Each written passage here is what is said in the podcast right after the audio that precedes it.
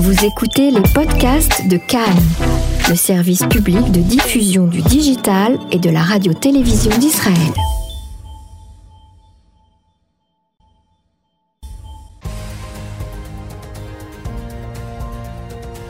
Le Flash Info de Cannes, la radio publique israélienne, présenté par Emmanuel Hadar.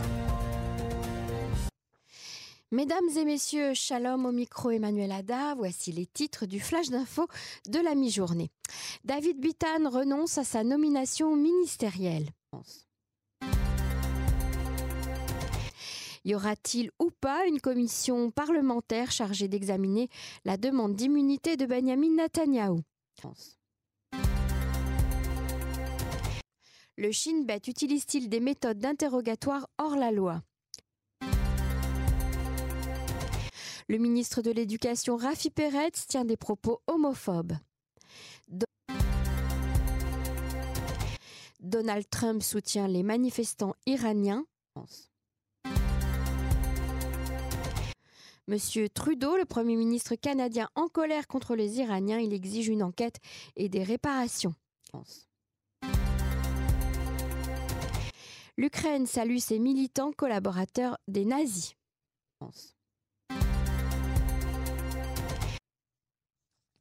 Le député du Likoud, David Bitan, a annoncé vendredi qu'il renonçait à sa nomination au poste de ministre de l'Agriculture. Apparemment, les délais de sa nomination n'ont pas plu à David Bitan et il a exprimé clairement dans cette déclaration il est malheureux qu'une nomination qui aurait dû être faite il y a deux ans ait été reportée de manière répétée sous des prétextes variés pour en arriver à un point où elle devient vide de sens, a-t-il déclaré. Après que Benjamin Netanyahu l'ait désigné comme remplaçant pour le ministère de l'Agriculture, la Cour suprême a indiqué que la capacité d'un gouvernement de transition à désigner de nouveaux ministres était limitée. Un vote doit avoir lieu pour légitimer ces nominations et la date de ce vote a pour le moment été ajournée. Le procureur général Avichai Mandelblit avait annoncé au Premier ministre qu'une réunion devait avoir lieu pour le vote en raison des soupçons de, de corruption qui pèsent sur David Bitan qu'il avait choisi pour occuper le poste de ministre de l'Agriculture. Double conflit d'intérêts. Eyal Linon et Yuli Edelstein sur la sellette. Le conseiller juridique de la Knesset, Eyal Linon, devrait rendre aujourd'hui sa décision concernant la formation d'une commission parlementaire chargée d'examiner la demande d'immunité de Benjamin Netanyahu avant les prochaines législatives du 2 mars prochain. Et Yuli Edelstein, le président de la Knesset, doit donner son accord sur la formation de cette commission. Or, M. Edelstein fait partie du Likoud. Il doit donc être tiraillé entre sa fonction et sa fidélité au parti. Quant à Eyal Inon, sa compagne fait partie des procureurs qui ont examiné les dossiers d'inculpation de M. Netanyahou. Le Likoud a déposé ce matin un recours devant la Cour suprême contre euh, Eyal Inon, ayant été témoin à charge des affaires pénales de Benjamin Netanyahou. La liste centriste bleu-blanc a, de son côté, affirmé avoir le soutien d'au moins 65 députés sur 120 de la Knesset pour convoquer une telle commission au plus vite. Les méthodes d'interrogatoire du Shin Bet sont une nouvelle fois contestées. En effet, les méthodes parfois trop musclées sont encore l'objet d'une décision de justice. La juge Ophir Kataviri Rivlin de la Cour des magistrats de Petartikva accuse les enquêteurs de violer les droits des suspects de la manière la plus fondamentale et a ordonné au Shin Bet de permettre à ces derniers de dormir au moins 8 heures consécutives le jour des interrogatoires prévus. Il s'agissait de Yaakov Donat et Ariel Dahari, âgés tous deux de 18 ans, qui sont soupçonnés de conspiration en vue de commettre un crime d'appartenance à une organisation terroriste, de conspiration d'un attentat terroriste ainsi que d'autres crimes motivés par le racisme. Pour sa part, le Shin Bet a fait savoir dans un communiqué que les détenus jouissent de leur plein droit comme ils y ont droit de par la loi.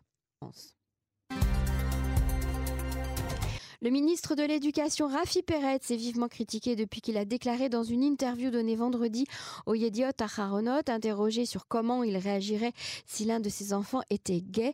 Peretz a répondu Dieu merci, mes enfants grandissent naturellement, ils sont en bonne santé, ils construisent leur famille à partir des valeurs juives. L'organisation LGBT a qualifié les commentaires de Rafi Peretz d'irresponsables et a estimé qu'il encourageait l'homophobie et la violence contre les homosexuels. Rafi Peretz, qui est le chef du parti du foyer national juif à Baïta Yehudi et qui fut aussi le rabbin en chef de Tzal, a déjà tenu par le passé des propos tendancieux sur les homosexuels et avait déclaré encourager les thérapies de conversion qui prétendent changer l'orientation sexuelle de la personne. Selon la chaîne américaine NBC News, l'élimination du général Soleimani ne se serait pas faite sans l'aide des renseignements israéliens.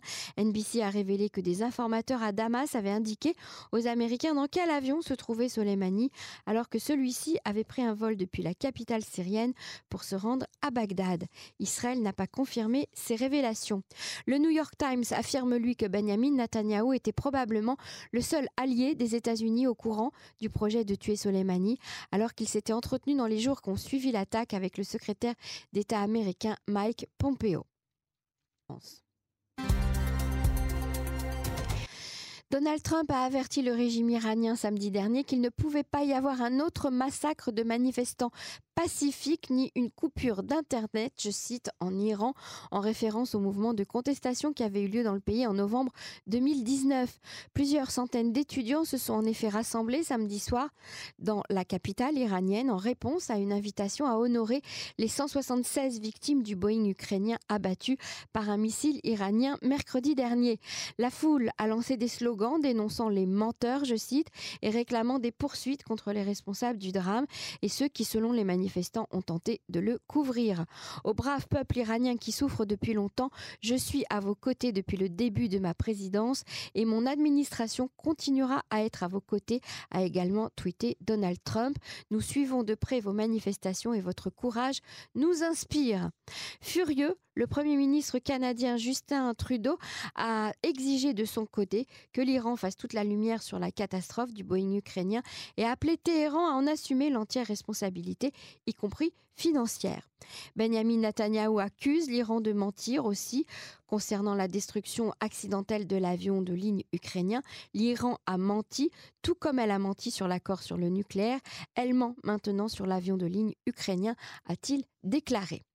Netanyahou a félicité de son côté le président Donald Trump sur sa décision d'augmenter les sanctions contre la République islamique, ajoutant qu'Israël ne permettrait jamais à l'Iran d'avoir des capacités nucléaires.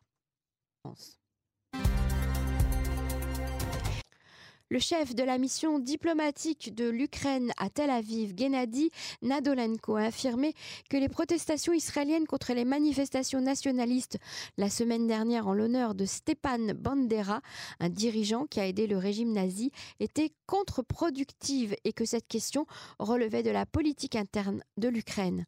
L'ambassadeur d'Israël en Ukraine, Joël Lyon, et son homologue polonais, Barstot Shikoki, ont écrit aux autorités ukrainiennes une lettre ouverte condamnant les hommages parrainés par le gouvernement en l'honneur de Stepan Bandera. L'adoration des collaborateurs nazis est un phénomène croissant en Europe de l'Est. Ils sont considérés comme des héros ayant résisté au régime soviétique.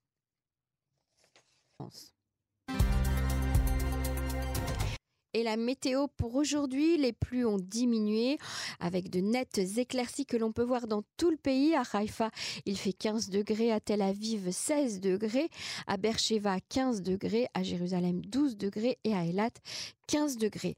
Nous vous proposons de nous retrouver ce soir à 21h pour le journal d'info complet ainsi que pour notre magazine qui suivra le journal d'information de 21h à 22h sur les ondes de Cannes, le 101 FM et vous pouvez également nous écouter en direct euh, live sur notre application can.org.il et sur la plateforme Spotify. C'était Emmanuel Ada avec vous. Merci d'avoir été à l'écoute. D'avoir été à l'écoute.